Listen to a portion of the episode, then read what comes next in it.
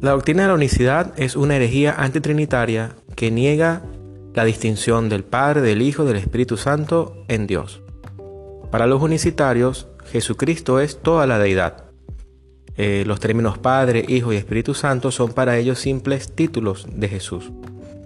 En escenas como la del bautismo de Jesús, donde vemos la voz del Padre en los cielos, el Espíritu Santo en forma de paloma y al Hijo siendo bautizado, ellos explican que de alguna manera Jesús, al ser omnipresente, podía hacer aparecer la voz en los cielos, la paloma y estar al mismo tiempo eh, siendo bautizado como el Hijo de Dios.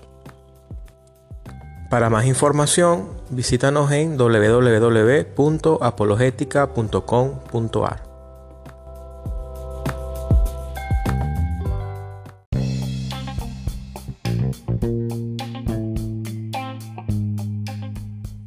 Los unicitarios o los solo Jesús, o Jesús solo como también son conocidos, eh, interpretan el término hijo e hijo del hombre en el Nuevo Testamento como la naturaleza humana de Jesús, mientras que el término padre para ellos hace referencia a la deidad de Jesús.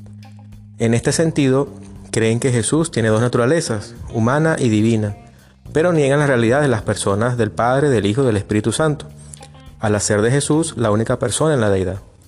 De esta manera, cuando se leen textos donde el Hijo eh, habla con el Padre, ellos eh, asumen una explicación donde las naturalezas se comunican entre sí sin duplicar las personas, todo, según ellos, en razón de la omnipresencia de Dios.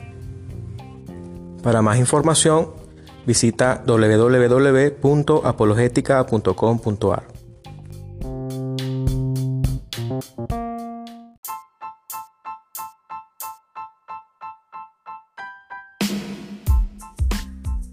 El término persona para algunos unicitarios no puede ser aplicado a Dios.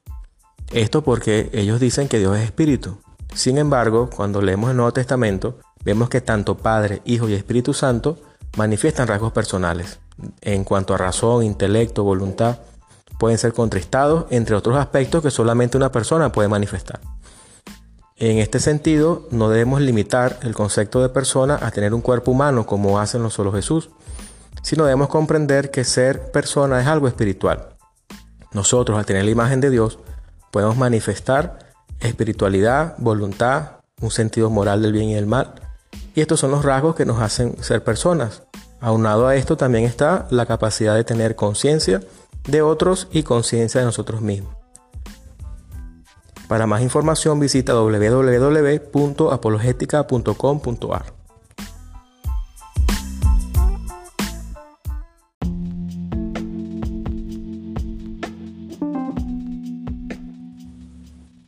El cristianismo histórico y tradicional afirma que Jesús tiene dos naturalezas. Jesús como el Hijo de Dios es 100% humano y 100% divino.